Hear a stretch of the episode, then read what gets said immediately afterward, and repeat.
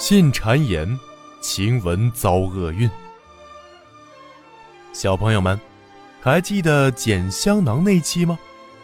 晴雯无故被人背后说了坏话，思琪又被查出是香囊有关的人，他们会有怎样的命运呢？竖起耳朵，认真听哟。转眼就过了中秋节，有一天啊，宝玉从外面回到怡红院，见一大群人挤在那里，原来是王夫人亲自监督仆人打发晴雯。王夫人满脸怒容，见了宝玉也不理。晴雯已经四五天没吃东西，病得蓬头垢面，被人从炕上拉起来架了出去。王夫人吩咐，把她贴身的衣裳撂出去。其余东西都留下来给别的丫鬟，又命人把这里所有的丫鬟都叫来一一过目。王夫人问：“谁和宝玉同一天生日？”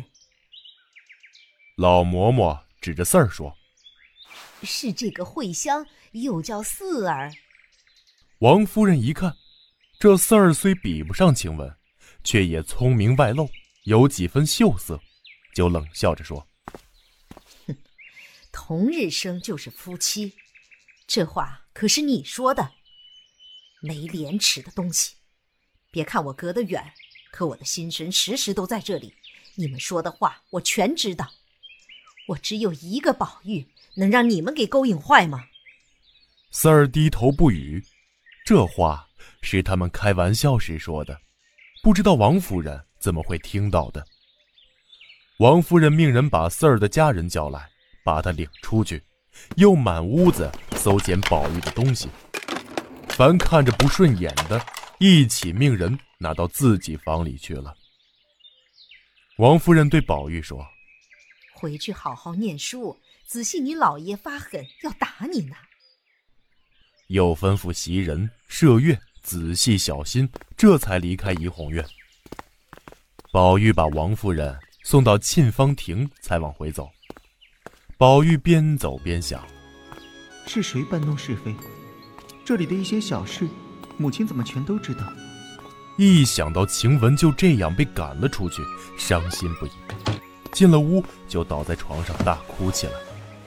袭人知道晴雯的命运是宝玉心中的第一件大事，就劝她说：“哭也没用，晴雯回家养几天，正好把病养好。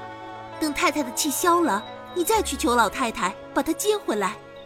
宝玉哭着说：“晴雯究竟犯了什么滔天大罪？”袭人说：“哎，太太说她长得太好看了，就未免轻狂。像我们这样粗粗笨笨的倒好。”宝玉说：“咱们平时说的玩笑话，太太怎么全知道？怎么人人都有过错，只有你和麝月、秋纹什么事也没有？”这不是奇怪吗？袭人听了不知道怎么回答，过了一会儿才说：“我们也经常开玩笑不留心，太太怎么忘了？莫不是以后有空再撵我们？”宝玉冷笑着说：“哼，你是出了名的至贤至善的人，他们两个又是你调教的，还会有什么错？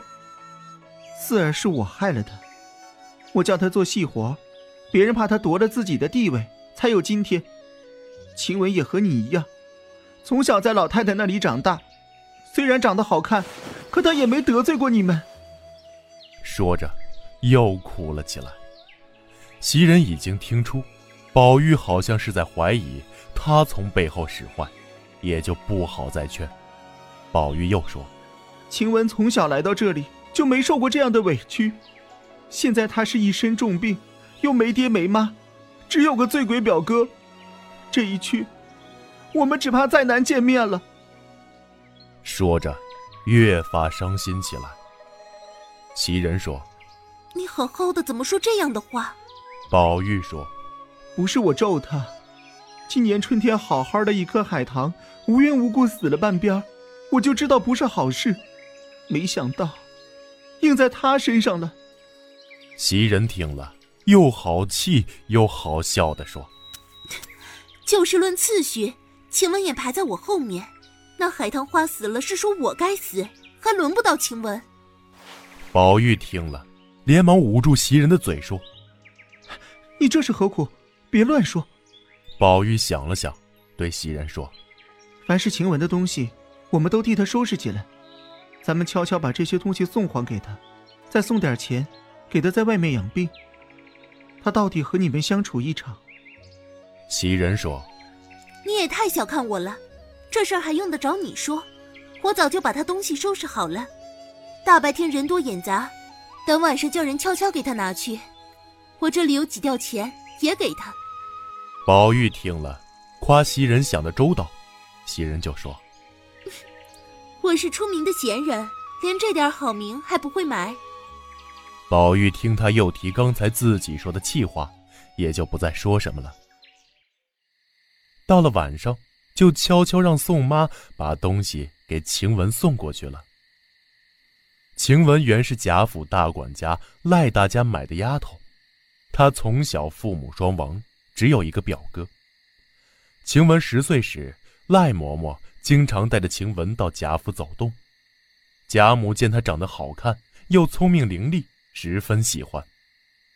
赖嬷嬷知道后，就把她送给贾母。晴雯的表哥就住在大观园后面，晴雯被撵出大观园后。只能住在他表哥家里。晴雯身患重病，但是他表哥表嫂也不管他，连晴雯吃不吃饭都没人过问。到了晚上，宝玉一个人悄悄来到大观园的后门，苦求一个看门的老婆子把他领到晴雯家去。那老婆子起先不肯，怕被人知道后告诉王夫人。宝玉给他些钱。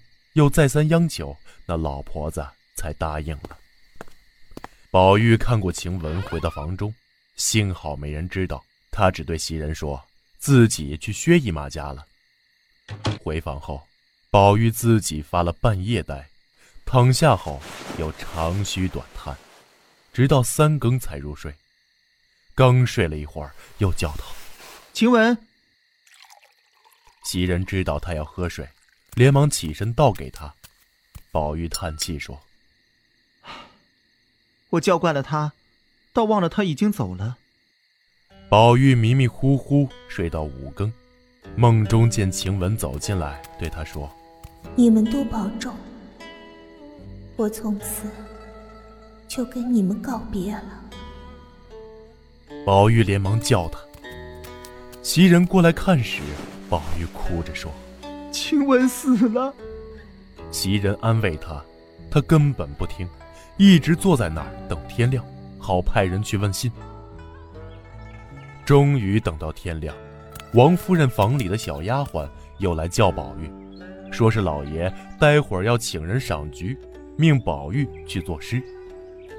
一连几天，贾政都叫宝玉去陪客，宝玉没办法，只好去应付。小朋友们，今天的故事就到这儿了。